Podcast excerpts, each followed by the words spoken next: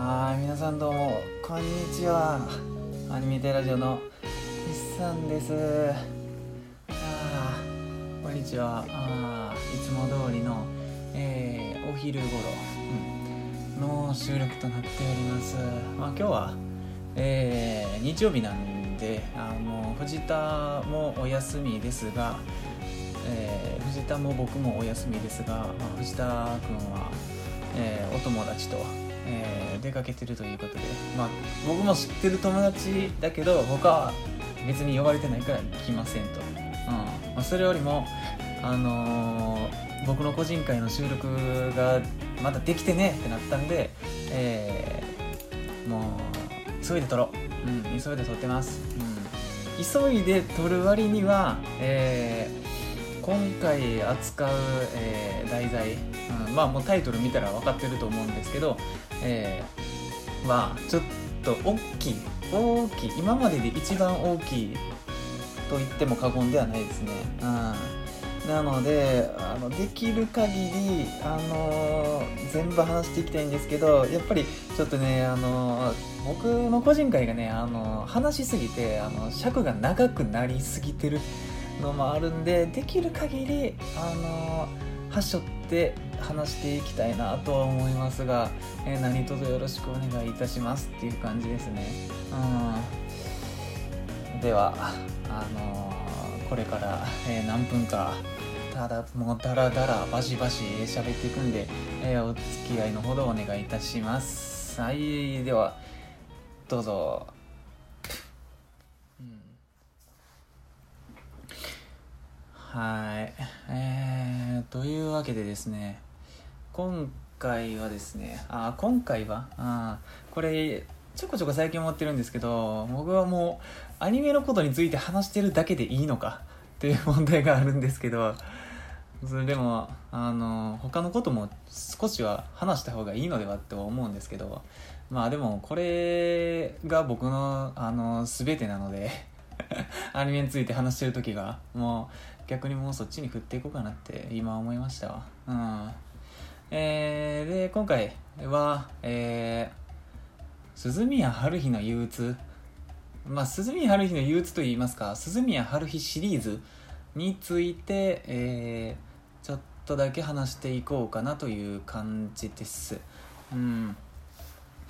でですね、まあ、前回はヘルシング OVA について語らせていただいたんですけどあのヘルシングはですねあの見てる人口があのお世辞にも多いとは言えない作品だと僕は思ってたのであの見てない人向けに話したんですけどで今回に限っては、えー鈴宮春日の憂鬱はあの多少見てる見てないもう関係なしにあの鈴宮春日という、えー作品シリーズがいなんかこのいかにあの今現在のオタク文化、えーアニメ文化、うん、にとってあの大きい存在、えーだったのかだったのか、まあ、過去形にするのはあんま良くないかな、うん、大きい影響を与えたのか、うん、っていうのをちょっとだけ、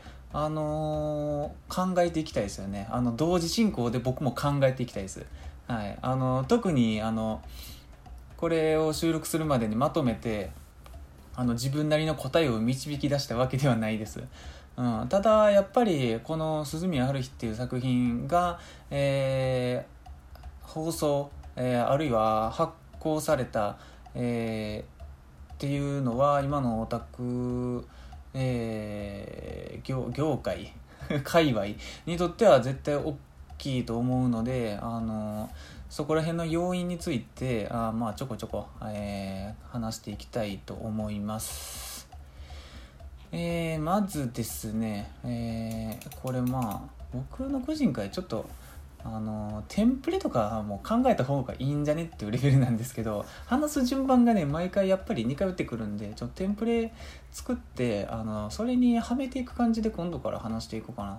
うん。えーまず鈴宮春日の憂鬱は、えーえー、6年。あまず初めに言っとくんですけど、えー、基本的にはアニメ版鈴宮春日、え、について語っていくと思われます、はい。まあ、原作が、えー、ライトノベルの作品なんですけど、まあ、基本的にはアニメについて話していこうかなっていう感じです、うん、2006年の4月より放送が開始、えー、された、えー、アニメーションとなっておりまして、えー、2006年うん。まあ、一応その先ほど言いましたように小説が原作の、えー、アニメとなってるのですが、えー、小説の方はですね、えー、2003年ぐらい、うん、に、えー、第1巻が発売されたんですかね。うん、この、えー、ライトノベル回においても鈴宮春日の憂鬱っていうのは、えー、結構大きかったんかなと思います。えー、今回ね割とあの憶測が多くなってしまうと思うんですよ。でそれは何でかっていうとあの年代が、えー、少し違う。うん、鈴宮春日の憂鬱が一番盛り上がってる時は僕はまだ、えー、いくつだ？2006年7年の話をするとえー、僕は今2018年だから、えー、8年前ぐらい、えー、って考えると中学12年かな。あだからあでも暑いといえば暑かったのか。ギリギリ。うん。ちょっともう一旦終わってたみたいな感じですかね。はい。うん。まあ消失よりかはえー、消失はかぶるレベルですかね。まあ後で消失に鈴見春日の消失についても、えー、ちょっとだけ触れていくんですけど、えー、原作の方は2003年、えー、となっておりまして2003年同時期に、えー、発売された、え、ライトノベル業界の代表的なもので言いますと、え、バッカーノが電撃から出てて、え、半分の半分の月が昇る空。これも有名ですね。アニメめちゃめちゃ好きです。はい。半分の月が昇る空めちゃくちゃいいですよね。うん。あとはまあ撲殺天地どころ撲殺天地天使ドクロちゃんとか。まあその辺りですよね。うん。ここら辺はねまだ同時期に発売されたライトノベルで言うとあのまだそんなに、えー、火付け的なニュアンスは感じられないんですけど、えー、これ以降ですね。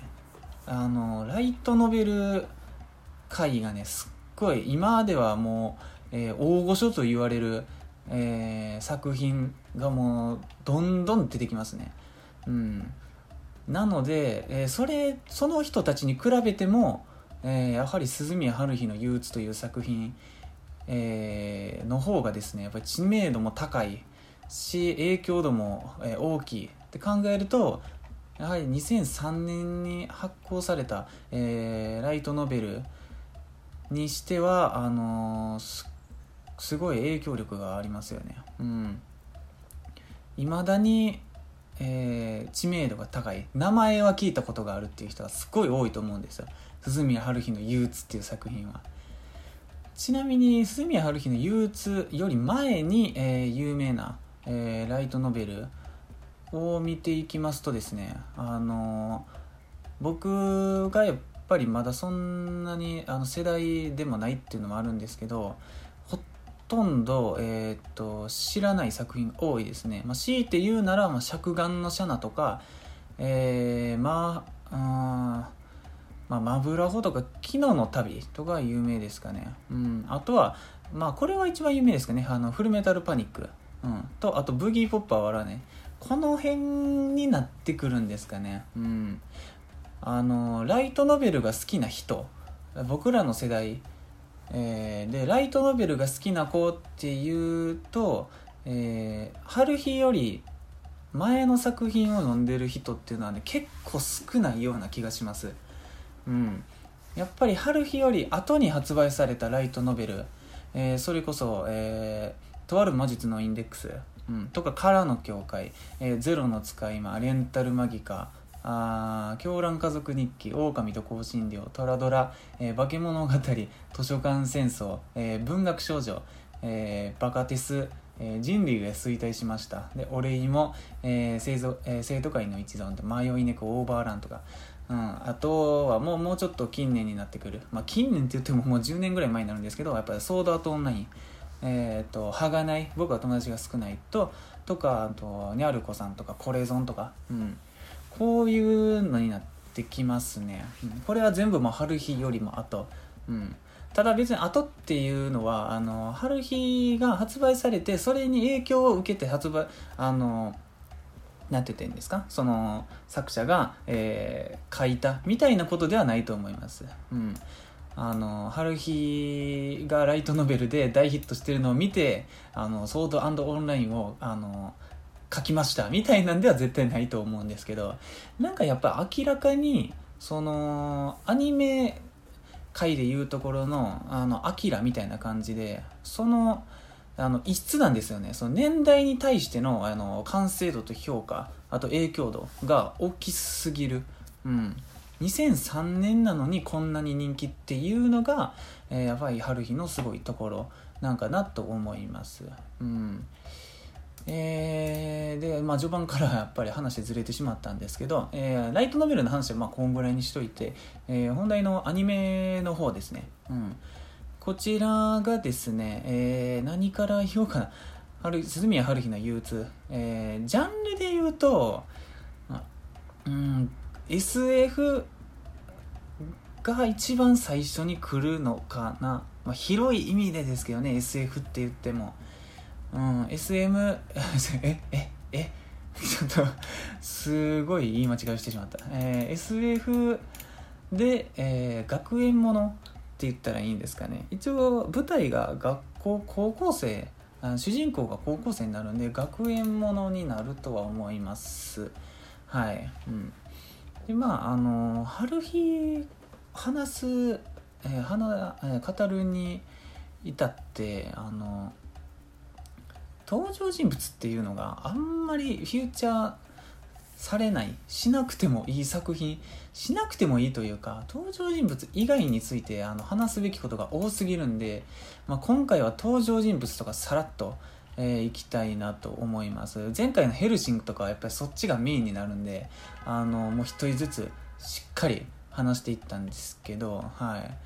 えー人物っていうのはねもうほとんど、えー、と主人公のキョンっていう男の子、えー全員高校生になるんですけどおキョンっていう男の子。あの本名はないです、うん、本名とかもうないですね。キョンですね。カタカナで、うん、ただなんかその、えー初めの、えー席順、えークラスの席順が、えー出席番号順であるならばえーっとキョンの後ろが、えー、春日？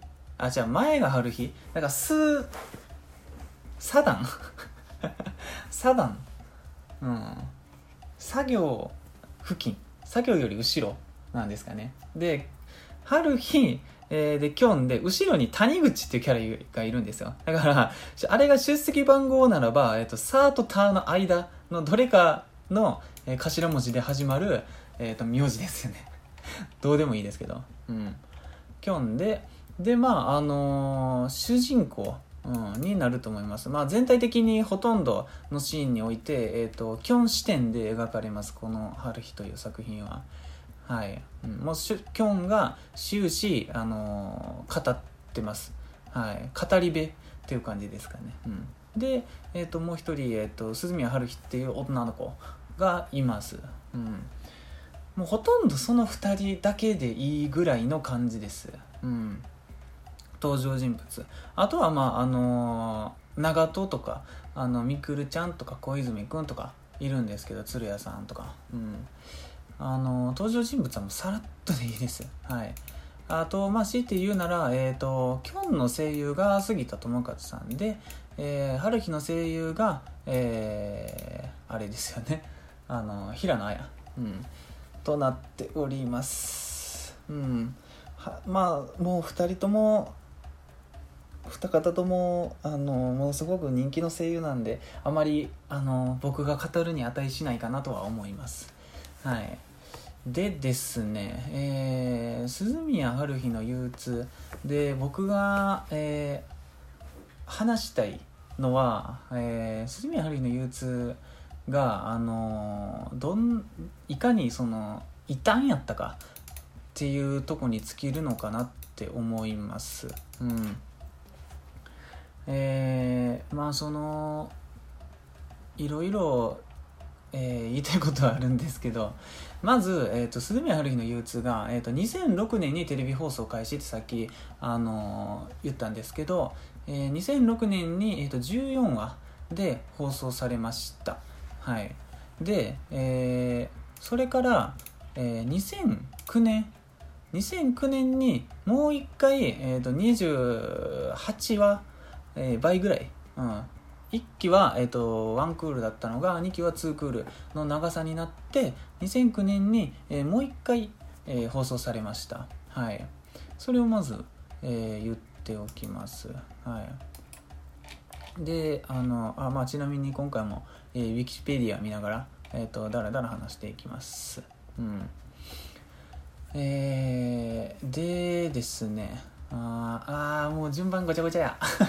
順番ごちゃごちゃなんですけど、えー、春日の、えー、キャストキャストから、えー、ちょこちょこ話していきたいんですけど1期が1期の、えーとまあ、主要主要人物 これ全部全員話し出すとキリがないんで主要な方々からあのご紹介するんですけど、えー、1期の、えー、監督さん、えー、が石原達也さんになります。はい。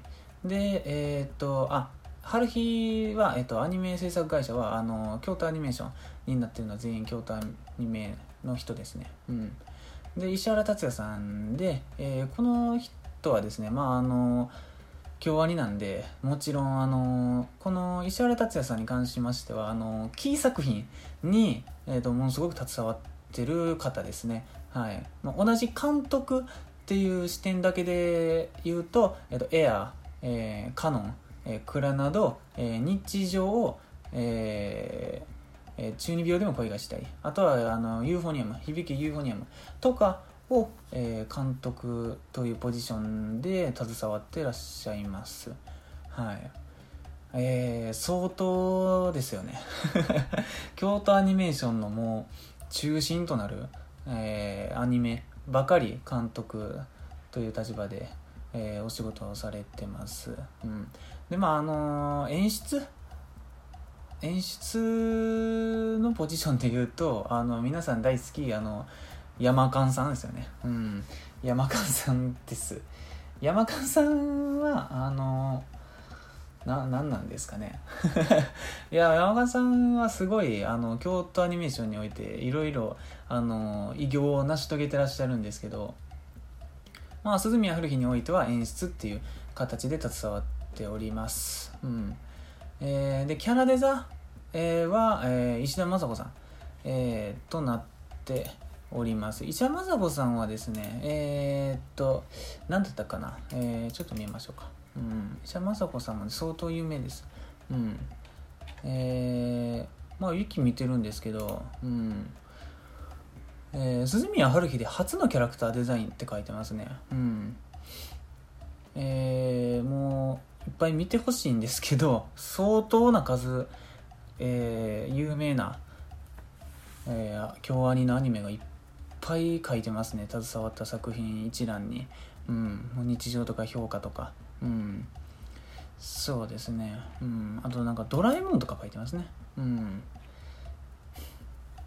まあその京都 京アニについてあんまりその語っちゃうとちょっとあの3ヶ月34ヶ月前の事件についてあの触れるべきなのかべきではないのかっていうあれに駆られるんでちょっとあんまりうん掘り下げないでいきたいと思います。はい。えー、となっておりましてあので音楽があの皆さん大好きな高崎悟さんとなっております。うん。えー、だから2期になってあの監督がえーまあ、監督は以前石原達也さんなのですがあのなんか監督補佐補佐みたいな感じであの竹本康弘さんが、えー、入っております、うん。この方はですね僕はあの唯一顔が分かる監督さんかもしれないですね。はい。あのそれなんでかっていうとなんかラキスタのあの DVD の特典かなんかでものすごい出てたような記憶があるんですよね。うん。であ春日の人やってなったのを覚えてます。うん。まあ、竹本康弘さんは、まあ、あのさっき言った、えー、ラキスタ評価、えー、アマブリ、えー、メイドラゴンなども、えー、監督されております。うん。えー、まあそうですね。あの制作陣についてはこの辺りとなっております。でですねえー春日2006年に、えー、放送を開始されたんですが、えー、放送これでまああの珍しかった点、まあえー、まず1つ目が、えー、アニメの放送順っていうのがすっごいバラバラやったんですよね、うん、バラバラやったみたいなんですよね、うん。まあ、実際に僕は放送を生で見てないんでわ、えー、からないんですけどえー、どっかに書いてあったかな、えー、アニメの第1期の、えー、第1話、うん、第1話があの朝比奈未来の冒険っていうもう全く全く後ろの方月の、えー、回から始まります。はい。なんであのー、時系列がもうぐっちゃぐちゃなんですよ。鈴宮春日の憂鬱って。うん。1話から見るともうわけわかんない、うん、でえっ、ー、と第2話でやっと鈴宮春日の言う、えー、のサブタイトルが「鈴宮春日の憂鬱1」が放送されるんですよね、うん。えー、で第2話も鈴宮春日の憂鬱2で第3話、えー、あ第3話鈴宮春日の憂鬱2で第4話うん、第4話は急に鈴宮春日の退屈っていう全然別の話になるんですよね。時系列もちょっと後ろの方、うん、もう春日鈴宮春日の憂鬱が終わった後の話ですよね。うん。そうですね。もうそんな感じですっごいぐちゃぐちゃなんですよ。うん、それが、えーと、割と新しい試み、えー、だったのかなって思います。うん。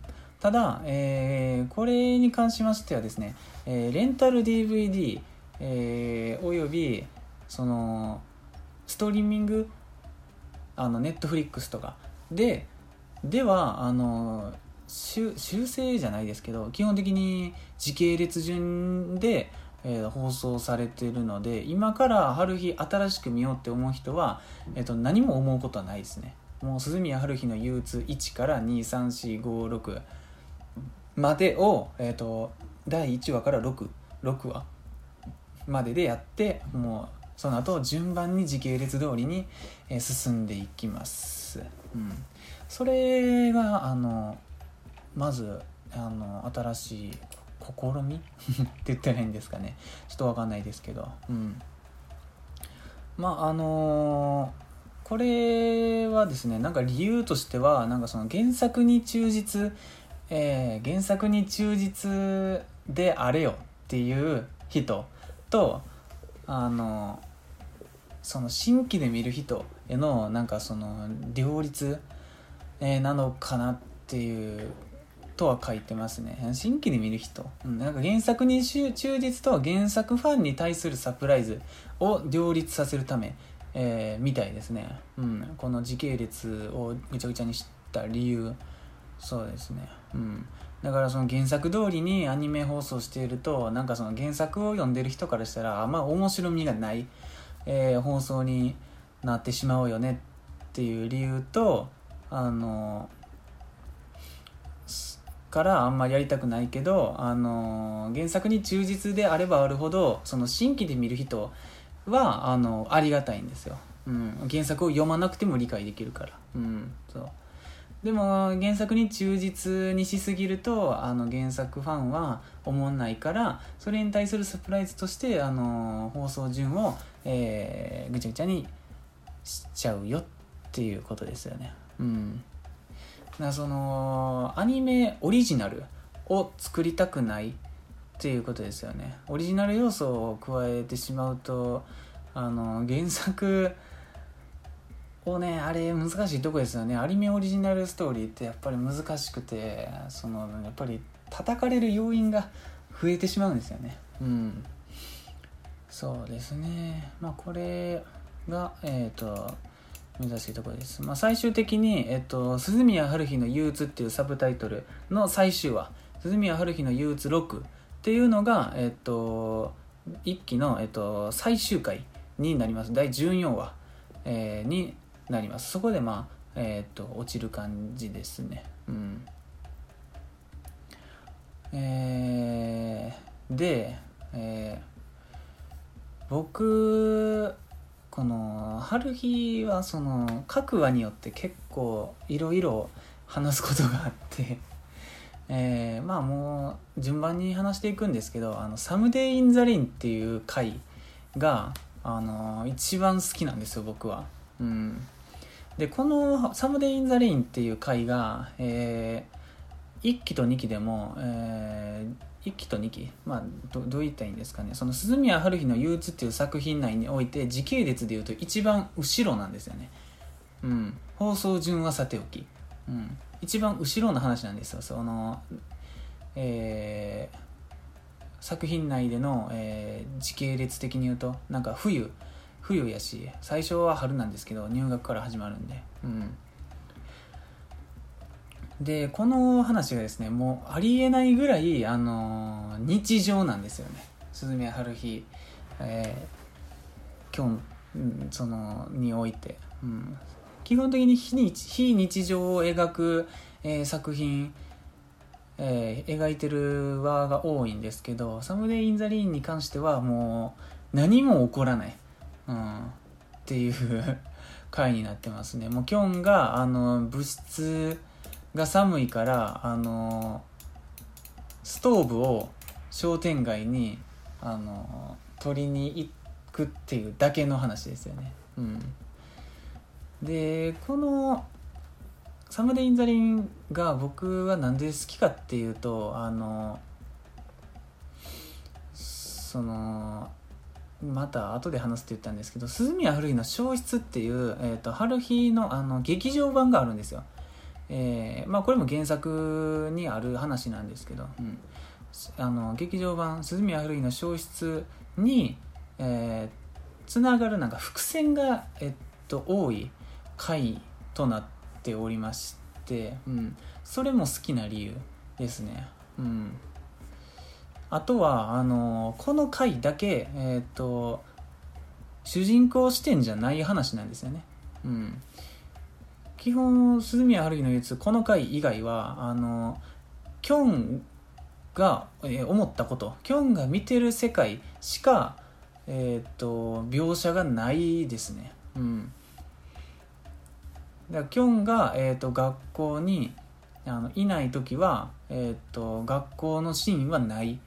ですし、うん、だけど、えー、っとこの回だけは、えー、キョンが、えー、ストーブを商店街に取りに行ってる、えー、間春日とかみくるちゃんとか長門が、えー、こういう風にして動いてるっていうのが、あのー、映る回になってますね。うんまあ普段どんなキョンがおらん間どんな感じに過ごしてるんっていうのが、えー、唯一わかる回となっておりますね。うん。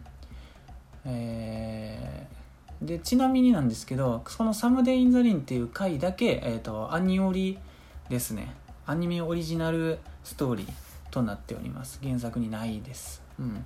まああのー、脚本は全部原作の谷川さんなんであの、もう完全に新規の話っていう感じですね。うん。えーでこの「サムデイ・イン・ザ・レイン」の途中であの物質に長門だけになるシーンがあるんですよ、えー、物質に長門だけが、えー、いて、えーと、本をずっと読んでる、えー、でそれを、え部屋の隅から、え定点カメラであのずっと映してるだけっていうシーンがあるんですよ。でそれがね全体でね、えー、と3分あったと思うんですよ。下手したら5分ぐらいあったんちゃうかなって。もうただ無音でえっ、ー、と長門が椅子に座って本を読んでる姿を部屋の隅から映してるだけのシーンがあるんですよ。であのそれそのシーンであの周りの音なんか環境音みたいなのがすごい聞こえてくるんですよ、えー、学校であのまあ、演劇部か何か分かんないですけどなんか発声練習をしてる、えー、とななんかその別の部屋校舎で発声練習をしてるあの学生の声が聞こその聞こえてきたりあとなんか女子バレー部が外でランニングしてる時のなんかファイオファイみたいな声があのかすかに聞こえてきたりとかっていうシーンがあの数分続くんですよね。それがねすごい好きなんですよね僕は。うん。えー、なんかそういう試みもあのハルヒならではかなって思いますね。うん。まあ、えー、サムデイ・イン・ザ・レインに関しては、えー、このぐらいにしときましょう。うん。えー、今で今で何分だ？ちょっともう分かんないですけど、うん、もう30分？きっつ、うん、話すことが多すぎる、うん、えー、もうもう一個だけ拾いましょうか。あの憤りに、うん、で、ね、あと、えー、ライブアライブ。っていう回があるんですよ。で、ライブアライブは一期でいうところの、えっ、ー、と、ん？一期で、まあな、あんまり言わんでいいか、12話になるんですけど、えー、ライブアライブっていう回が、えー、これもまた有名で、えー、その文、その文化祭があるんですよ。その物語内での学校に。主人公たちが通ってる学校で文化祭があってでなんかそれの軽音楽部のメンバーがあの体育館でライブする予定やったけどあの一人病欠かなんかになっちゃって数足りへんから春日と長門があのピンチヒッターで入るよっていう話なんですけど。であの軽音部なんでもちろんバンド演奏するんですけどその時の、えーと映像えー、と音楽のクオリティの高さが、えー、春日のなあのアニメ、うん、中で有名ですね。うんそうこの2006年っていう時点でのクオリティの、えー、一番上なんじゃないかなって思います。うん全体を通してこの鈴宮春日っていう憂鬱は、えー、作画、まあ、作画っていう言葉すごい広い意味になっちゃうんですけど作画がものすごく丁寧あの書き込みがすごいんですよ動きが、えー、細かいっていうんですよ。あっていう感じですね。鈴宮春日の憂鬱は、うん、2006年の時点ではものすごいクオリティです。もう同時期にやってるアニメえー、と比べてもやっぱりあの群を抜いてると思います、うん、でそれ以降に放送されるアニメ、えー、にも、えーと、引けを取らないクオリティですよね、うん、これ本当に2010年ぐらいまで引っ張れるレベルの、えー、クオリティなんじゃないかなって思います、まあ、最近はもうめちゃくちゃ綺麗なんであんまりもうその映像の綺麗さについてもう評価があのしづらくなってきたんですけど、うん、でライブアライブ。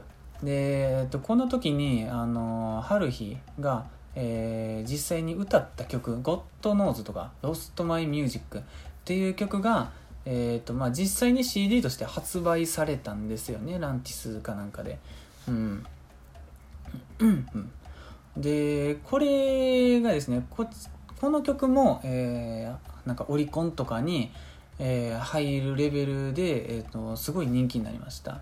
アニソンでは絶対に入る。アニソン詰め合わせをつくなんかそのオタク100人に作らせたらなんかもう本当に99人入れるんじゃねっていうレベルのやつですね。うん。えー、なんかドラムとかも実際に叩いてるしギターもベースも実際に弾いてる。うん、で実際の、えーと、指板あの運指の動きをしてるんですよね、うん、フレットは実際にそこですし、うん、コードも実際にそれ、うん、実際に叩いてるタイミングのスネアみたいな感じですね。うん。あのー、ライブその楽器を演奏するアニメっていうのはものすごく手間がかかると思いますね。うん。まあ代表的なんで言うとやっぱ軽音が出てくると思うんですけどまあこれも同じ京都アニメーションの、えー、アニメなんですけどうん。軽音はですねあのこれは軽音語る会にあの言いたいんですけど演奏シーンっていうのが意図的にないです、うん、オープニング、えー、とかエンディングではありますけど、うん、その物語内での演奏シーンっていうのはねないんですよね、うん。えー、これあとライブアライブ。うん。そうですね。ライブアライブもこのぐらいにしときますか。うん。でですね、えー、2期の話。2期の話したいんですよ、うん、2009年に、えー、放送された、えー、全28話、え、の鈴宮春樹の憂鬱なんですけどこれ第2期がですねこれもまた、えーと、特別な形で放送がされてて、えー、こちらがですね、えー、再放送するよ。っていう再放送、うん、なんかもう一回鈴宮春日の憂鬱、えー、放送するよっていう告知だけやったんですよ、うん、でえー、っとその際にですねあの新規のエピソードがまあのが加えられてるよっていうのを情報が全くなかったんですよね。うん。えー、っとまあ、また順番ミスった。まず第2期っていうのは全28話で1期が14話に対して、えっと、28話なんであの14個、えー、物語が増えてます。でそれは、えっと、時系列が後ろになるんじゃなくて、えっと、間の話を補完するっていう、えー、感じですね、うん、これとこれの間にこれがあったからこれを映像化したよっていうものになっております、うん。でえー、っとまあもう一回放送されるっていう告知があっただけなんであのみんなもう一回14話放送されるだけなんかなって思ってたみたいなんですけど、えー、実は、えーと、2クール1クール分、えー、長い予定放送予定の、えー、作品だって、えまあ、これがえー、再放送のあのテレビ欄とかあの新聞とかで再放送の扱いになってなくてなんかまあいろいろやっぱり放送前からあその憶測とかが出てきてあの結局、えー、第8話、えー、第8話1、2、3、4、5、6、7、8うん。うん、第8話の、えー、放送直前になんかテレビ和歌山が、えー、番組表であのサブタイトルを誤って掲載したことで、えー、新作への期待が高まりあのファンが最速で放送される地域の、えホテルに泊まり込むなど、え大きな話題となったっていうふうに書いてます、まあ、こういう逸話がある第2期となっえ、って感じですね。うん。えー、こういうのも珍しいですよね。うん。えー、まあ普通はもっと大々的になんか新作、えー、新規の、えー、回があの14個、えー、盛りだくまあ、追加されてるよっていうのをねあの宣伝しそうなもんなんですけど、えー、全くなかった。あでそれが、えーと、直前にしか分からなかった、うん、っていうのもあります。うん。でですね、えー、第2期において、あのー、14を追加されたんですけど、14も追加されたんかってすごいなってなるんですけど、実際は、えー、っと、エンドレス8っていう、えー、同じサブ隊の、え、っと、回が8個あったんですよ。うん。まあそれによってまあ水増しじゃないですけど、うん、された感は否めないですね、うん。えー、第2期の12話から19話にかけてエンドレス8っていうものがえっ、とまあえー、作画とかあのアフレコとかセリフは、えっと、全然違うんですけどなんかストーリーはほぼ同じっていうものがあの8週連続で放送っていう、まあ、演出がされたんですよね。うん、でこの「エンドレスエイト」っていうのがあの、まあ、主人公たちの、えー、夏休みをあのエンドレスエイトって言ってるんであのルエンドレスにループするっていう話になってまして、えー、エンドレスエイト第1話があのそのそもそもエンドレスエイトえー、のループに全く気づかんと普通に終わる話ですよね、うん、だから視聴者からしたら第1話はななんやこの普通の会話みたいな、うん、ただ夏休み楽しんでるだけの回放送してるやんっていう感じですよね、まあ、原作ファンは知ってると思うんですけど、うん、ループに陥ってることすら気づかんと抜け出せへんしあの感じですよね、うん、でえっ、ー、と2話からえー、2, 2話って言ったらいいんですけどね。あのエンドレス8全8話のうち2から7までがあのループに陥ってることに気づくんですよ。気づくんだけどあの抜け出せないっていう話をえっ、と6回繰り返すんですよね、うん、もう全く同じ話です、うん、もうなんか予定立てて遊んでてあの実はループしてるぞって小泉君に言われてきょんがなんてこったいってなって焦るんだけど結局どうすれば抜け出せるんか分からなくてもう一回やるっていう、えー、話が6回、えー、連続で放送されました。うん、で、あのー、最終回「エンドレス8」第8話、うん、でやっと、あのー、そのループから抜け出すっていう全8話の構成になってるんですけど、えー、この時がですねあのアニメの放送予定が全くその出てない、えー、仕様となっておりましてそのエンドレスエイトがいつ終わるんかっていうのが全く分からなかったみたいなんですよね。うん。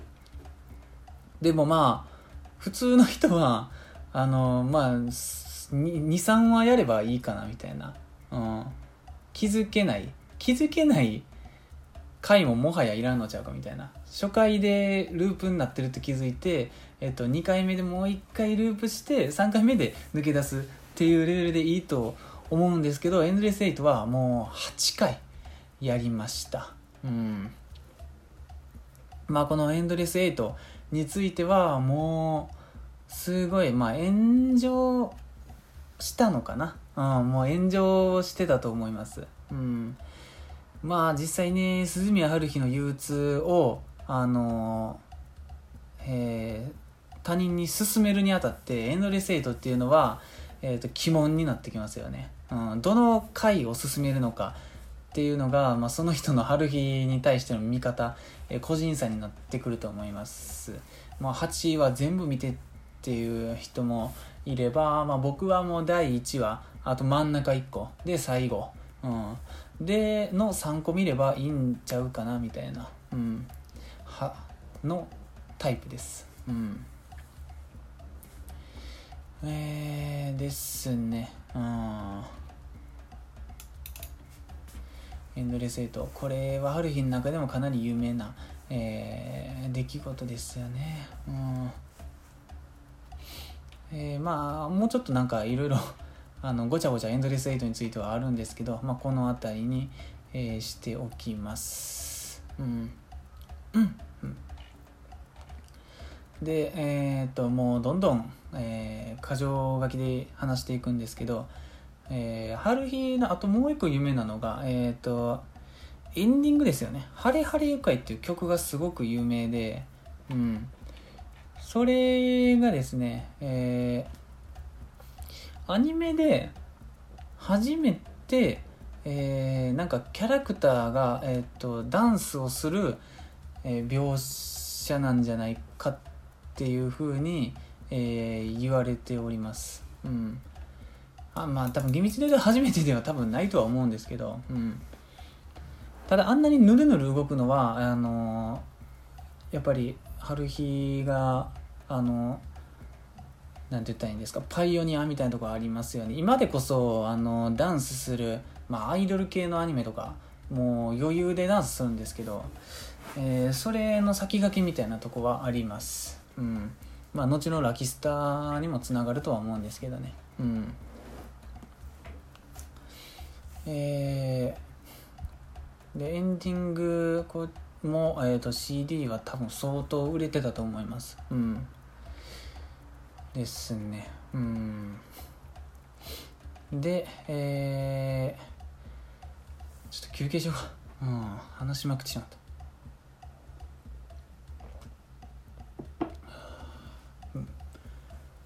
まあ余談なんですけど、えー、春日のね舞台舞台があるんですよ。あの原作の舞台それがですね兵庫県のあの西宮市なんですよ、うん。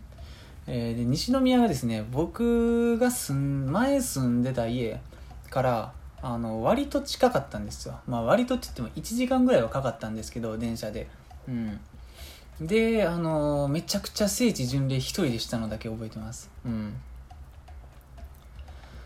えー、あとはですね、え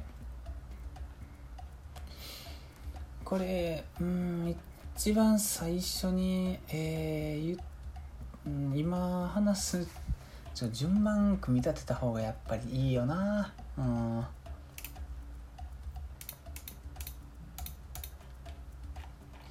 そうですね。うん。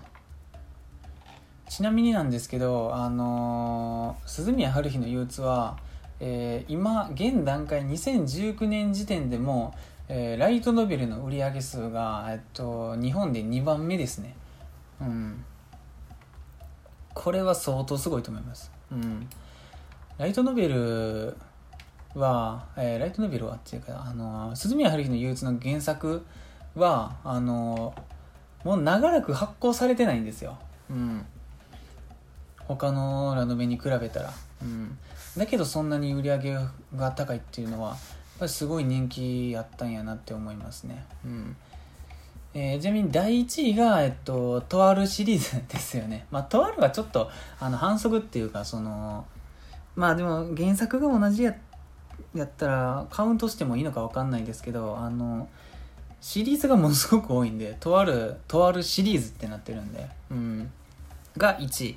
で2位が住春日で、えーと、3番目がソーダートオンラインやったかなうんとなっておりますうんでですね、えー、鈴宮春日の憂鬱が、えー、2006年に放送開始されてるんですけど、えー、ライトノベルの、えー、売り上げを年間で見ても、えー、2006年以降、えー、ものすごく伸びてるんですよね。うん。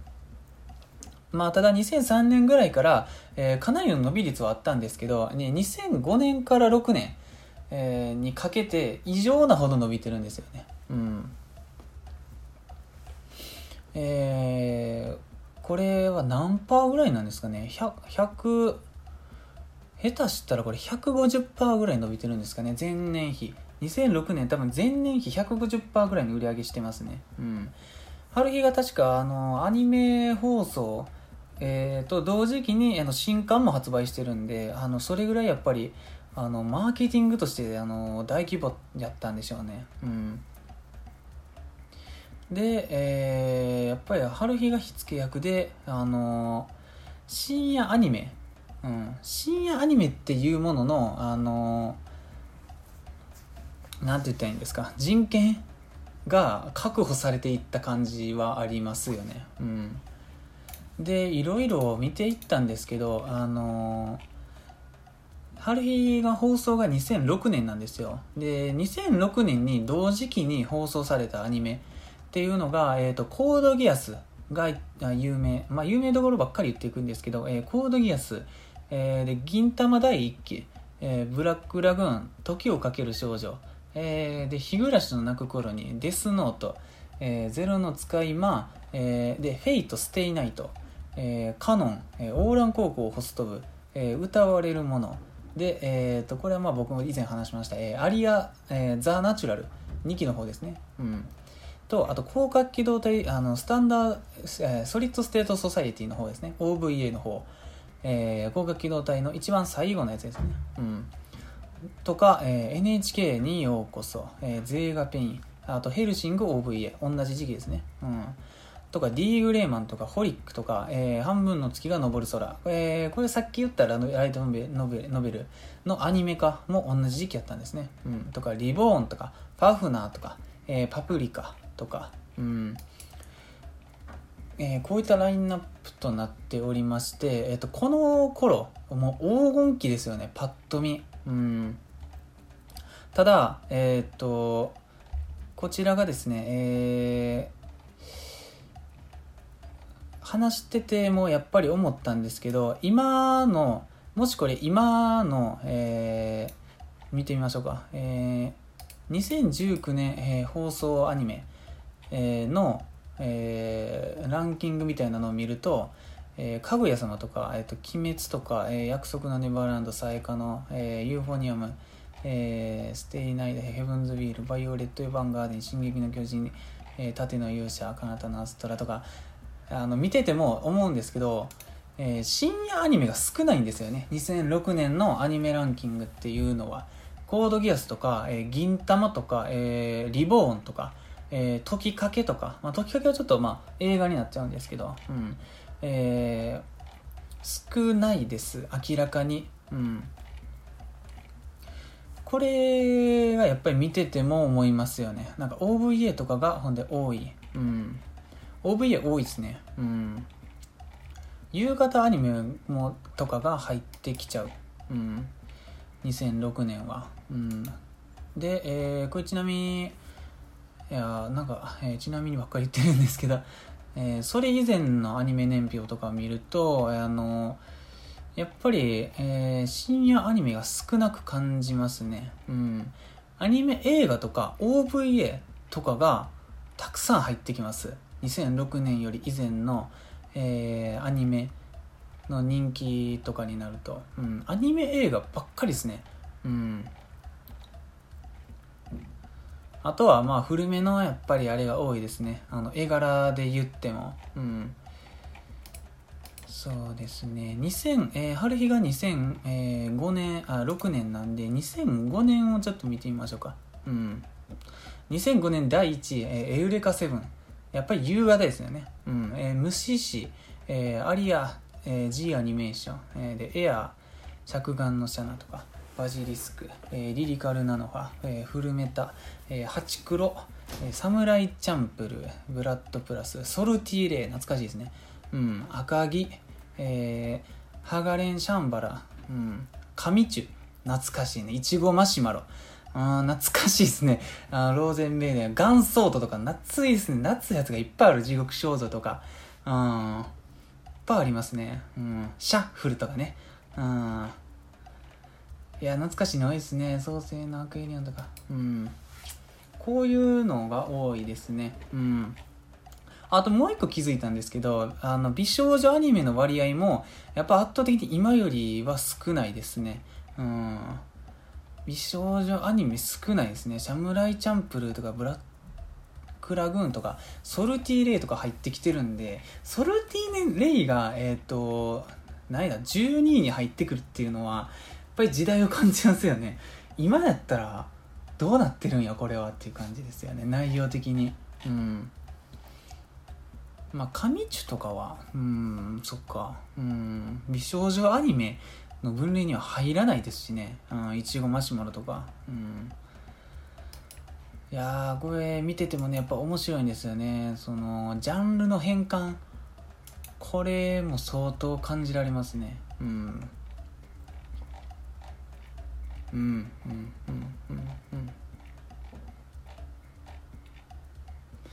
最近の年表を見るとやっぱり、えー深夜アニメがもうほぼ100%、うん、で可愛い女の子。うん。ですね。見てても思いますね。ただそれがあの悪いとか言ってるわけじゃないんですよ。ただあのななんかこうひいき目に見ちゃってるかもしれないんですけど春日を境にしてるような気がするっていう感じですよね。うん。うん。そういうものにあの例えられがちなんですね。春日っていうのは。その時代のそのアニメの変換期にを語る時に例えられがちなんですよ、うん、例えばそのえー、アニメブームっていうのが、えーと、一応区分けされてるんですよ。区分け？これ誰が言い始めたんか分かんないんですけどなんか自然に僕の中にも入ってきてるんですけど、うん。えー、第1次アニメブームから第3次までっていうのがなんか、えーと、知ってるんですよ、うん、誰から聞いたんだろうなこれ。やっぱオタキングなんですかね。うん。で、えこれはね僕これ諸説あるんですけど第一次アニメブームを何とするんか、えー、その見るサイト聞いた人によって違うんですけど、えー、僕がさっきも、えー、持ってきたのは第一次アニメブームは、えーと、アトムになってます。うん。アトムになってるんですけど僕はねあ第一次が、えーと、宇宙戦艦ヤマト、えー、やと思ってる派ですね。うん。アトム、うん、アトム、そうですね。アトムっていうのはもう90、あ、90じゃない、1900何年 ?60 年とか ?62 とか？だからちょっとわかんないです。60年代っていうイメージあるんですけど、もっと古いのかな？うん。で、まあこれが、あの、まあ、もうみんな知ってると思うんですけど、あの、アトムっていうのは、えっと、テレビアニメですよね。テレビアニメの思想ですよね。うん。えー、白黒で、うん、アニメ。世界初のアニメ、うん、世界初ではないな、うん。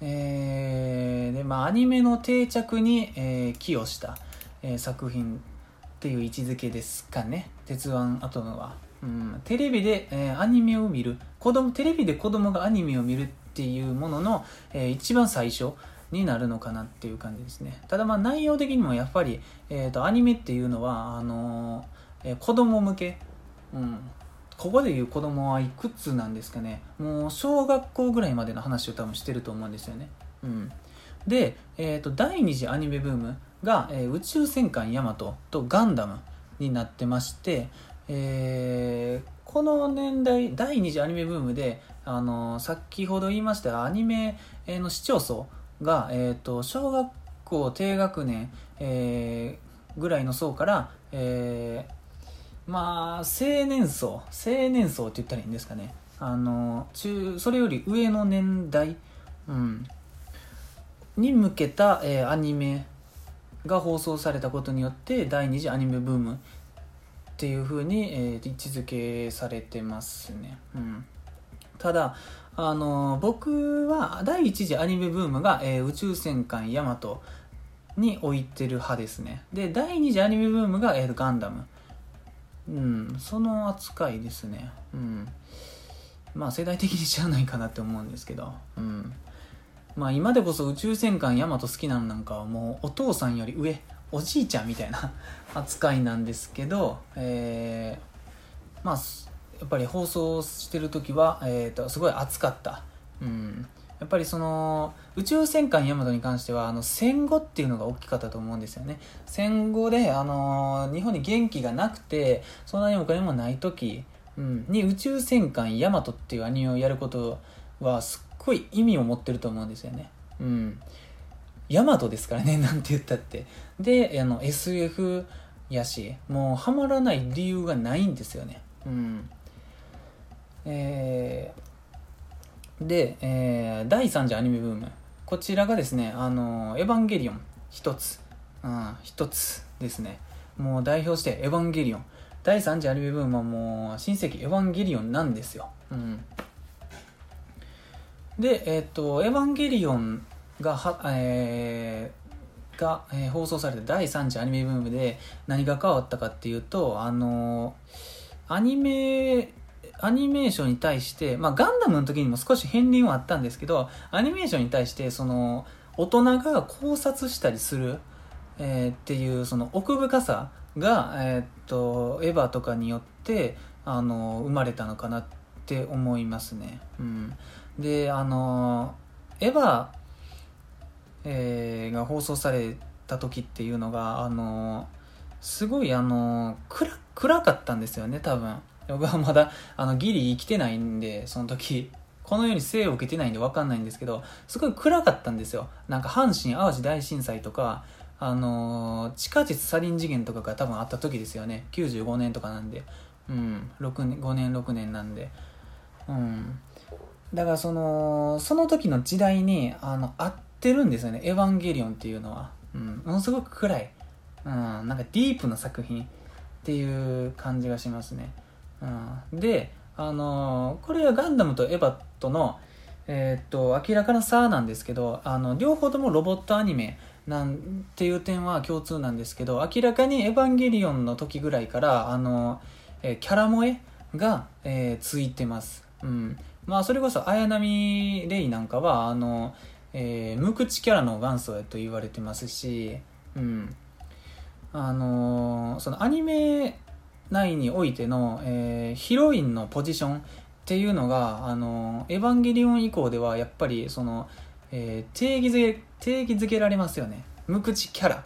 無口キャラとかその天真爛漫なキャラ、まあ、それこそあの今回の春日とかその枠になると思うんですけど、うん、まあそれはあのアスカがそのポジションでありますし、うん、そういった意味でも第3次アニメブームっていうのはやっぱエヴァンゲリオンになるんやと思いますね、うん。えー、ちなみに、えー96年。96年なのかな？果たして。エヴァンゲリオンって96年？95ぐらい？あ95か。うん、えー、ちなみに95に、えー、同時期にやってたアニメは、えー、エヴァンゲリオンを除きまして、えー、耳をすませば、えー、ゴースト・イン・ザ・シェル広角機動隊、えー、アニメ映画、うん。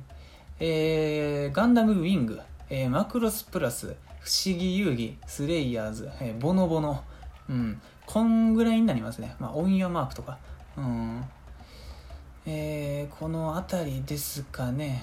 うん、やっぱり、あエヴァ、エヴァだけ、異質ですね、見てると。うん。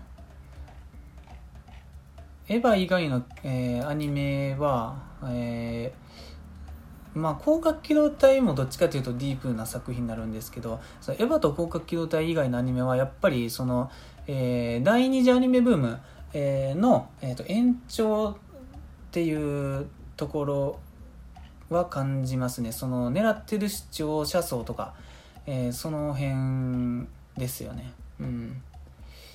やっぱり「エヴァンゲリオン」で圧倒的に大人向けになった、うん、アニメを見る世代っていうのがえーと、どんどん広がっていってるんですよね。うん、だから発言力も、えーと、人口が増すについて発言力発言力って言ったらいいんですかね。その物申す人が多くなる、えー、多くなりますよね。大人が見ることによって。うん。で、えっと、僕が、えー、宇宙戦艦ヤマトを第一次アニメブームになんで置いてるかっていうと、あの、えー、ヤマトが、えー、1970年代ぐらいかな？うん。70年代ぐらいやったと思うんですよ。で、ガンダムが80年代。でエヴァンゲリオンが90年代。うん。でね結構10年ずつくらいでその変わっていってるんですよ。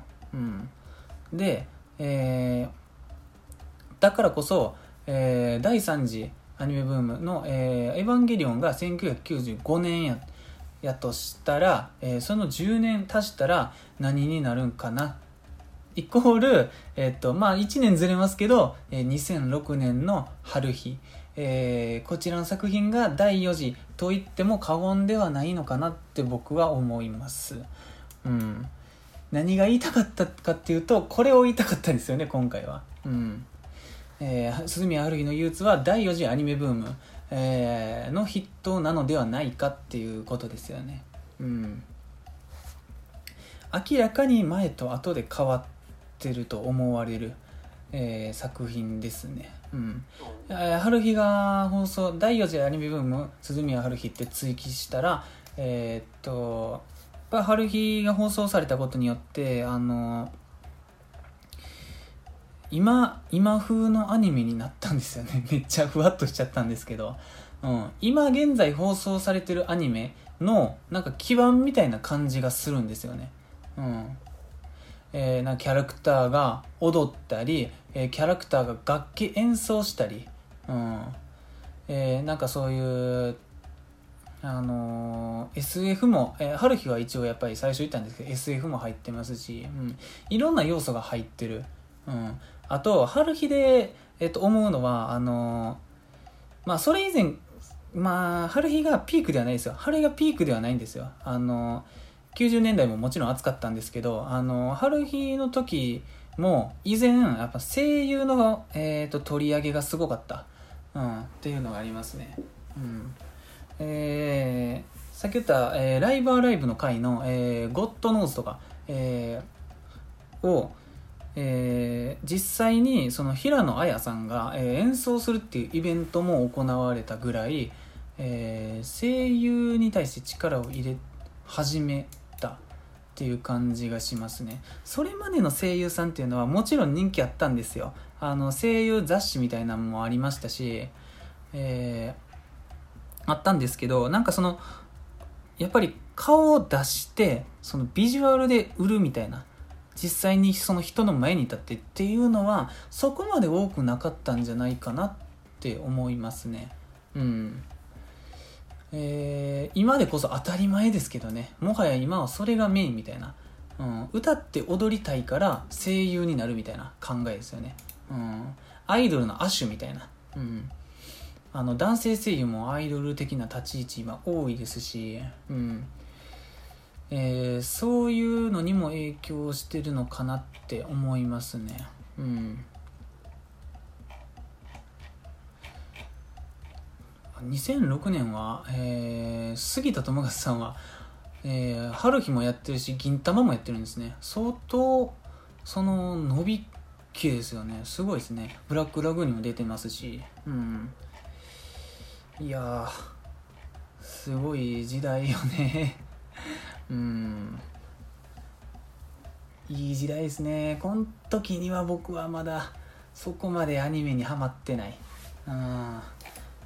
僕がリアルタイムでアニメ見て見始めた時期って、えーいつなんですかね。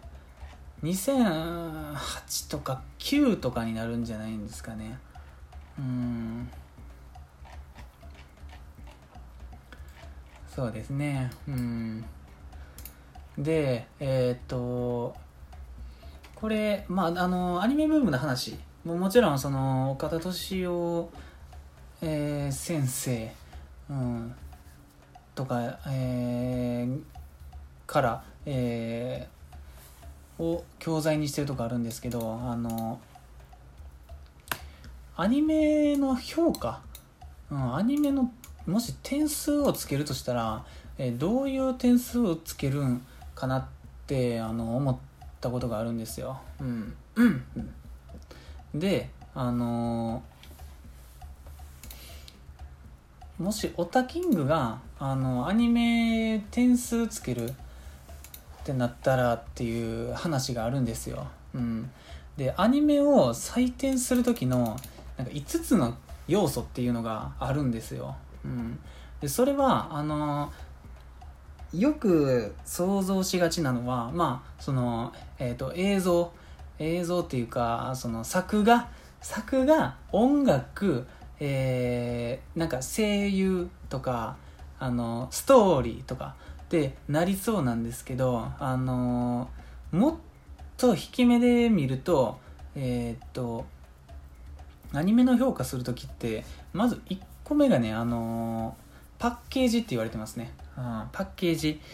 えーこれそのまま読むんですけどあのパッケージっていうのはつまり、えー制限とかあの枠の中で、えーどれだけ、えー満たされているかどれだけその制限の中で、えー最高のパフォーマンスをしたかっていう、えー基準ですよね、うんえー、これが、えー、まず1個目、うん、で2番目がね普遍性ですね、うん。えー、まあ古くなりにくさってことですね。あのそれが放送してから10年経っても20年経っても、えー、の評価されるのか、うん、どんぐらい面白いのか、うん、どれぐらいその古さを感じさせずに見れるこ見ることができるのか、うん、っていうですね、えー、点。がありますね。うん、まあだから普遍性、えー、どうなんですかねなんかそのそのアニメそのアニメの、えー、独自の世界観が強いと普遍性っていうのは高くなるような気がしますよね。うん、で、えー、3番目がね映像のセンス、まあ、映像性、うん、映像力映像っていうんですかね。うんまあ、もうこの映像っその3個目の映像っていうのにもう全部含めていいんじゃないかっていう考え方ですよね。あの音とか、えー、動きとか、えー、作画の質とか、えー、演技とか、え声優さんの演技とか、えその画角とか、えそのセンスですよね。もう一重に、うん、これも一括してやっていいんじゃないかなっていう感じですね。うん、で、4番目。あ、全部で5個あるんですけど、えー、4番目がですね、えー、社会性、うん、社会性っていうのがありますね。えー、社会へのいい影響力、えー、っていうのがどんぐらいあるか、うん、ですね。まあ、その、いい影響力を、え、与えながらその知名度を上げるっていうのがいかに難しいかっていうのですよね。うん。あの、ネガティブ、その悪い影響力を、えー、与えながら有名になるっていうのは、あのすごくやっぱ簡単やと思うんですよね。なんかその、えー、例えば、なんだろうな、なんかその、炎上してしまうような、えー、アニメ、うん、その悪い意味で、うん、とか、うん、はそあのこれが高得点になるわけではないですよね。うんうん、なんかその、うん、これは難しいですよね。社会性っていうのはすっごい難しいです、うん、例えば春日はあの CM に出てましたよね。僕それすっごい覚えてるんですけどあの春日の CM あの生田斗真が出てる実写の CM に春日出てるんですよ。実写となんか、えーと、と2時の融合みたいな。何の CM やったかな？ガムかなんかの CM やったかな？うん。かなんかに出てるんですよ。あれはね相当あの影響力あると思いますうん。知名度も上がりますしそのアニメアニメしてる宣伝の仕方じゃないですし。うん。でですね最後5つ目がですねなんかやっぱりその売り上げって言ってんですよね。あのビジネスとしての成功度。えー、って言われてます。うん。うん。なんかその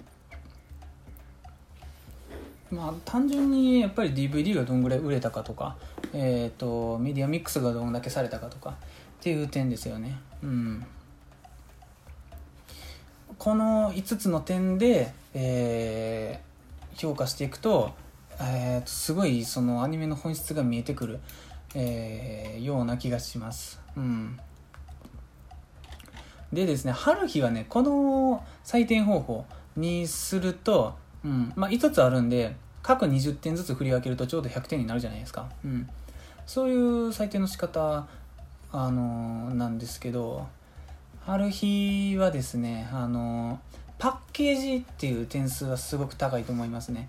あのー、1期に関しては14話、えー、でワンクールですしえー、っとなんといってもそのこれちょっと触れるの忘れたんですけどあの全国放送じゃないですし、うん、全国放送じゃないっていうかその、えー、まあ UHF 放送っていうかあの独立、えー、放送局での放送しかなかったんでまあそういっその放送、えー、形式であそこまで人気が出るっていうのはパッケージっていう面で言うとすっごい成功してるとは思いますね。うん。で古くなりにくさ普遍性っていう点も、えっと、低くはないと思います。うん、ただその普遍性、うん、低くはないんですけどやっぱりその今のアニメ今放送されてるアニメのあの 基盤になってるみたいな話をさっきしたんですけど基盤になるっていうことは要するに、えー、それ以降あその春日以降から出てくる、えーと、アニメ学園ものアニメとかが、えーと、春日を基盤にするんで普遍性っていう意味で言うとあのマイナスですよね。うん。うん。まあでもやっぱりうん。そんなに全部低くはないと思います。うん。えー、なんか映像のセンスも、えー、動きますしそのさっき言った「ハレハレ愉快の」えーと、ぬるぬるの動き。ライブはライブの、えー、ぬるぬるの動き、うん、もありますけどまあ映像のセンスっていうのは難しいですよね。その専門家じゃないんで分かんないですからね。演技がどれぐらいうまいかっていうのももう個人差なんでうんですねうんだからこうやってその細分化して見ていくと春日 これ最後になんでそんなこと言うねって思われるかもしれないですけど春日はえっと今言ったあの5つのえー、要素で採点していくとそこまで高くはないと思います。うん。うん、ただそのビジネスとしての成功度とかはあ多分もうほぼマックスやと思いますね。うん。あのライブとかめっちゃしてますしね。うん。えー、そんなことも思ったりします。うん。まあ、例えばこの今言った5つの要素の採点方式であの、うん、アトムとかヤマトとかガンダムとかエヴァンゲリオンを採点すると多分とんでもないことになるんですよね。うん、そうですね。うん、エヴァなんかもう社会性とビジネスとしての成功度やばいですよね。うん、ガンダムなんていうもんはいまだに残ってますからね。ガンダムってもうガンダムなんですよ。もう一個のジャンルですよね。うん。ずっとガン何々ガンダムガンダム何々ずっとやってるんで。うん。いやすっごいですね。うん。えー、であとはそうですね。もういい加減やめといた方が いいかな。うん。うん。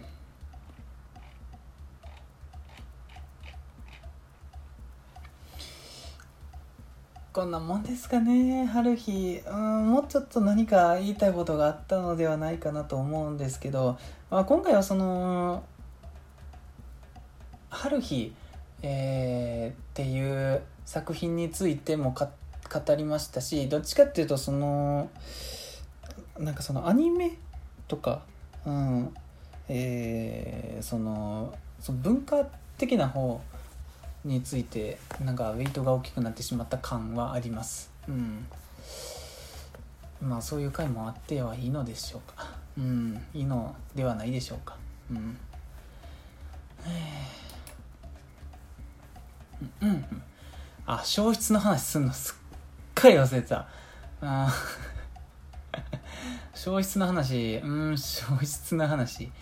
うんいいかな消失の話飛ばす？うん、うん、消失ちょっとだけえー、話すとえー、これは、えー、鈴宮春日の消失は、えー、今映像化されてる春日シリーズの中では時系列が一番後ろの話に、えー、なるのかな。うん。で、えー、これは2010、えーと、年。10年に放送されてますね。だからアニメ、えー、2期が終わってからすぐですよね。うん。で確か2期の、えー、最終話2期の、えー、サムデイ・イン・ザ・レインが、えー、終わっった後に告知がされたみたいですね。うん。で消失はやっぱり原作ファン、えー、の人からしたらやっぱり映画化するっていうのは相当びっくりしたと思いますね。うん。でこれはまた僕ハルヒを持ち上げるようで申し訳ないんですけどそのアニメが、えー、そのテレビ放送されたアニメが、えー、続編、まあ、もしくはその番外編としてアニ、えー、と映画化、うん、されるっていうのも、えー、鈴宮春日の消失がすごい初期のような気がします。うん多分それまでにもいっぱいありますよ。いっぱいあるんですけど、あのー、まあ、今でこそその、ね、結構いろんなアニメ映画化するじゃないですか。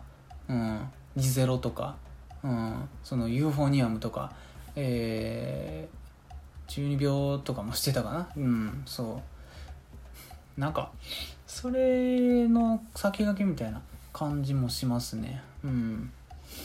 あんまりないような気がするんですよねアニメ映画はいっぱいありましたようんそうえー、ただこの消失っていうのが、まあ、消失っていうかそのさっき話したえっとエンドレスエイトエンドレスエイトっていうのが、えっと実は この、えー、エンドレスエイトと、えー、サムデイ・イン・ザ・レインっていうのがこの涼宮ハルヒの消失っていう物語に対してすっごい実は伏線やったんですよね。うん、それが、えー、熱い点ですよね。うん。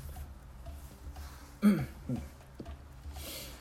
まああんまりその中身については触れないんですけどそのエンドレスエイトも実はその消失の伏線になってたっていうのが、えー、ある上でやっぱりエンドレスエイトっていうのはまあ別にそんな叩かれるほどではないんじゃないかなとは思いますけどね。うん。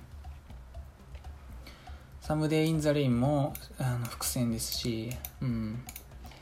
だから消失はものすごいいい話。うん、見てほしいですね。うん。多分興行収入えげつなかったと思いますよ。うん。消失は。うん。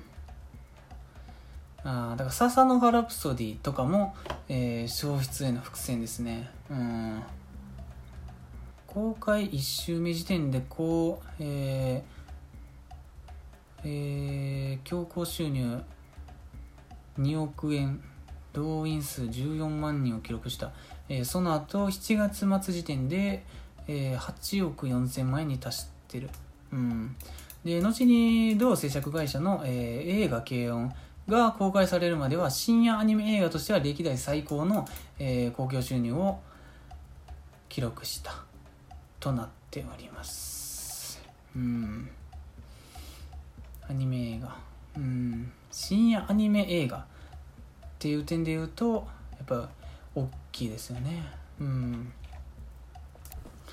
まあ春日より後になるとその多分単純にそのオタクの人口が増したと思いますね。うん。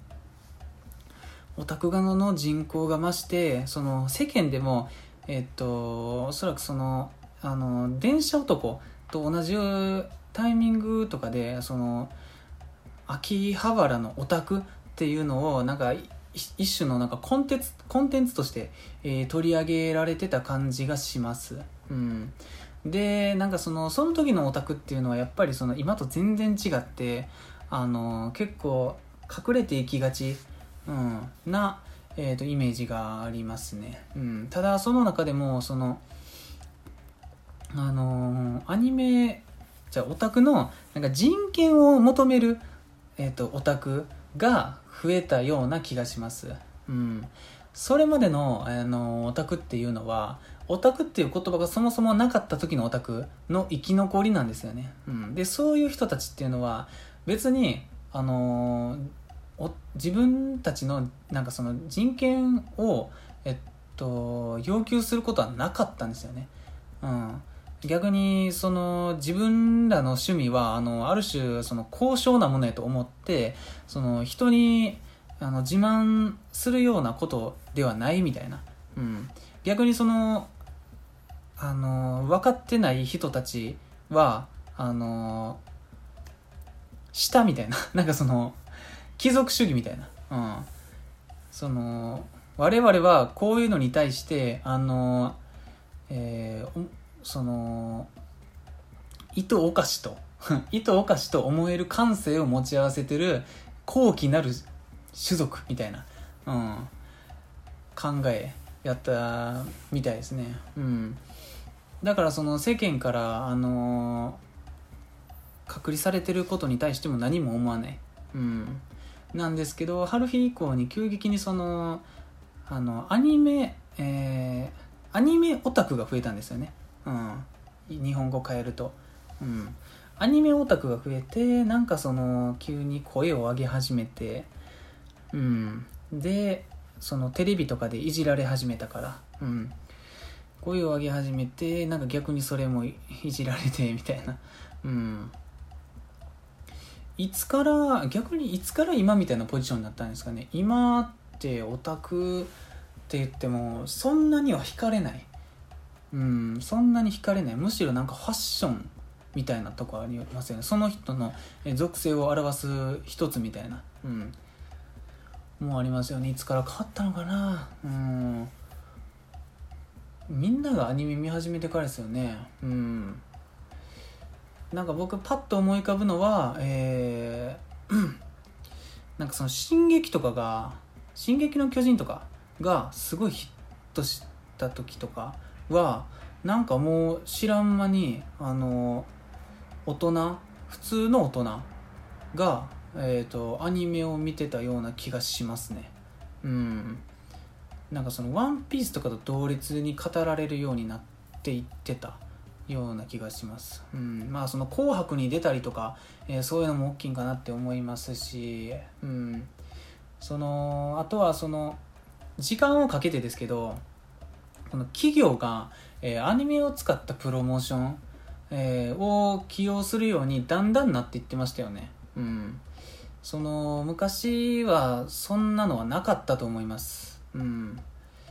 今でこそ中尾行ったらもう水木奈々だらけ、うん、水木奈々の曲が流れてて水木奈々のポスターが貼ってあってみたいな。うん。いっぱいありますよね。うん、その最近よく言われてるその自衛官の、えー募集ポスターがアニメキャラやったりとかあの献血の、えーポスターがアニメキャラやったりとか、うん、もありますしその、えー街とのコラボ、うん、あそこですよね。あの町おこしの一環としてアニメが取り上げられ始めた、うん、っていうのも大きいです。春日はさっきちょっとちらっと言ったのがちょっと 伏線回収みたいになってるんですけど、えー兵庫県西宮市の、えー、となんか観光ルートに一時期なってたぐらいですよね。うん。で一番有名なアニメの町おこしって、えーとまあ、僕は、えーラキスタやと思いますね。うん。ラキスタの、えー、となんとか神社っていうのがものすごい町おこしに確か貢献してましたよね。もうラキスタのイベントもそこでやるみたいな、うん。まあ、あとは一番一番、まあ、有名なのはあのえっ、とガールズパンツァーのあの大笑い祭りとかですよね。うん。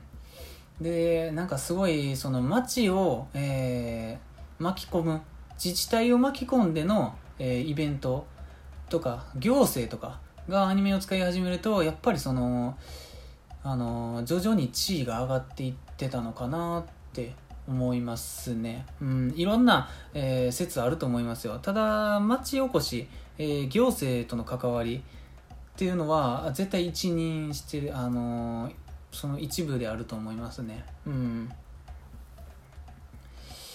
まあうんそうですね。思いつくのだとそんなもんですかね。その NHK で「進撃の巨人」やったりとかえーっと「ガンダムジオリジン」やったりだとかそういうのもありますしうん。アニメ。あとはそのアニメっていうくくりではないですけど広い意味でのオタクっていうくくりで言うとあの初音ミクの、えー進出もいや多分一役買ってると思いますね。そのオタクのあの、えっ、と地位の向上。地位の向上っていうか何なんですかね。えっ、と現在の地位に至るまでの過程で。うん。ですね。初音ミクが至る所で使われ始めた。で現在進行形で使われてる。うん。あのやっぱミクさんはねすっごいですよ。もう感謝しかないですよね。うん。あのー、やっぱり Google の CM で使われたのがめちゃくちゃ大きいと思いますね。うん。あれはすっごい大きいですよね。うん。とかまあいろいろありますよね。うん。まああまあ言わんとこ。うん。うん。まあそういった中でその僕はまあ96年生まれになるんですけど、うん。まあ、割といい時代を過ごしてき、えー、来たのかなって改めて思いますよね。うん。いろいろな変換を見れた気がします。うん。まあ、もうちょっと前の人の方がもっと波動やったと思いますけどね、うん、90年生まれの人とか。うん。うん。そんなもんですかね。まあこれからそんなもんですかねって言ってまた話すんかいってあれなんですけど。これからどうなっていくんですかね？アニメも最近飽和状態な気がしますし最近？もう結構前からですけどねまあそれでもやっぱりあのヒット作っていうのは生まれるんでうん、隙間産業ですが、えー、まあ、なんだかんだやっていけてるのかなって気がします。うん。でも、その爆発的なあれってないですよね。うん。やっぱりその僕96年生まれの世代が思うえっ、ー、とそのアニメを代表する作品ってなるとあの近年の作品っていうのは上がってこないんですよね。うん、それは僕があのオタクで老害やからかかもわかんないですけど、うん、ちょっとやっぱり世代も変わっててますしね、うん、鈴宮春日の憂鬱なんか、え見たことないぜっていう今のオタク。多分もう半分以下なんじゃないですか？春日を見たことがあるオタクは今は。うん。その僕より僕より年下のオタクとかは、うん、なんかその SAO でアニメにはまりましたとか、うん、やっぱりよう聞きますし、うん、でなんかデートアライブで、えー、アニメにはまりましたとか、うん。まあ、全然そういうの世代やと思いますね。うん。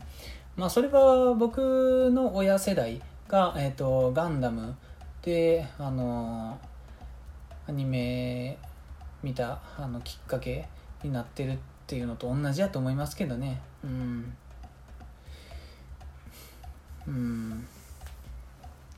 まあそういった中であの僕の親父はその異世界ものばっかり最近の最新の、えー、異世界ものばっかり見てるっていうのも、まあ、割と異端なんかなって思いますね。うん。えー、でな感じでえー、このぐらいにしときますか。ちょっともう喉も痛くなってきたし。うん。ではえっ、ー、とエンディングへどうぞ。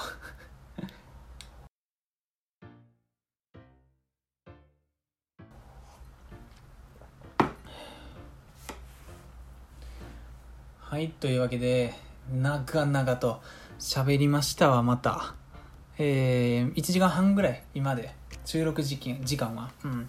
まあ、多少カットしてるんですけど、えー、それでも1時間以上は超えてるな。うん。えー、こんな感じで次は何を語ろうかな。あんまり決めてないですけど次何にしようかな。うん。また次マイナーなやつにしますか。うん。今考えてるので言うとえー、プラネテスとかかな。うん。まあいろいろ見ときますわ。あそれが逆にもう今やってる一番新しいアニメとかでもいいですけどね。うん。まあそんな感じでえー、アニメテラジオではえー、皆様からのお便りや、えー、見てほしいアニメなどえー、あミスター、えー、アニテラジオではえー、っとあーねうん？うん？うん？間違ってない？うん。見てほし,、えー見てほしいアニメや使ってほしい枕など皆様からの、えーお便りをお待ちしております。えー、あり先は、えー、アニメーテラジオ at gmail.com、えー、TwitterID は at アニメーテ、えーラジオとなっております、えー今回も長々話しましたが、えーまあそのあの間違いとか、えーご指摘とか多々あるかと思われますが、えー何卒お許しいただければと思います。まああのちょっと生まれてきた時代が若干違うので憶測で話してる部分がありますが、えーそこは多めに見ていただきたいなと思います。はい。ではまた1ヶ月後ですが今回はこの辺にて終わらせていただきます。お疲れ様でした。ピュ。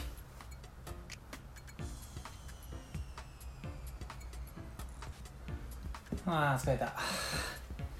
もう喋りすぎたな。よいしょ。